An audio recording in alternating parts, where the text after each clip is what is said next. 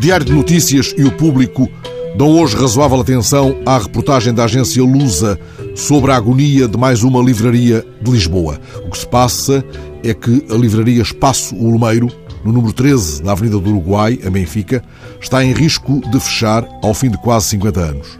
A Olmeiro, a livraria do gato à porta, como a designava há tempos um blog, enfrentou os últimos quatro anos absolutamente desastrosos nas palavras do seu fundador, José Ribeiro, quando a classe média perdeu o poder de compra, aquilo que já era difícil tornou-se insustentável, explica o editor e livreiro que nos últimos tempos foi realizando leilões de livros através do Facebook.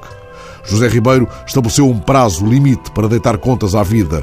Se até à primavera as coisas não mudarem, fecha as portas da livraria, mas mantém os leilões. Ele diz: hei de encontrar um cantinho em qualquer lado, de preferência sem renda. Foram as rendas que me tramaram.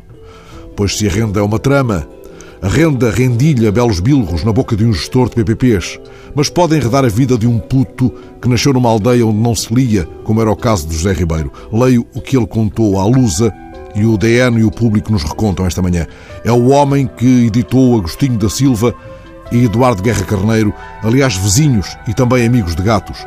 Ele diz de si mesmo: Um puto que nasceu numa aldeia onde não se lia, como era o meu caso, numa casa onde não havia livros, com pais analfabetos, que descobriu as bibliotecas itinerantes da Gulbenkian e teve uma professora primária que teve uma importância enorme, opta por ir para Lisboa para ser livreiro, editor. Como pode um editor e livreiro periférico manter a sua profissão de fé?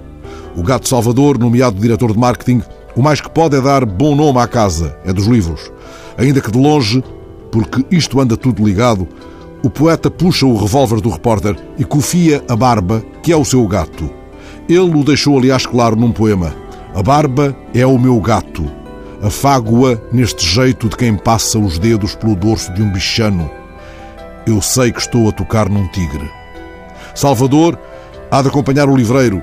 Mesmo que a livraria feche, nunca será leiloado. Já os 200 mil livros do Espaço Olmeiro andam de pelo iriçado.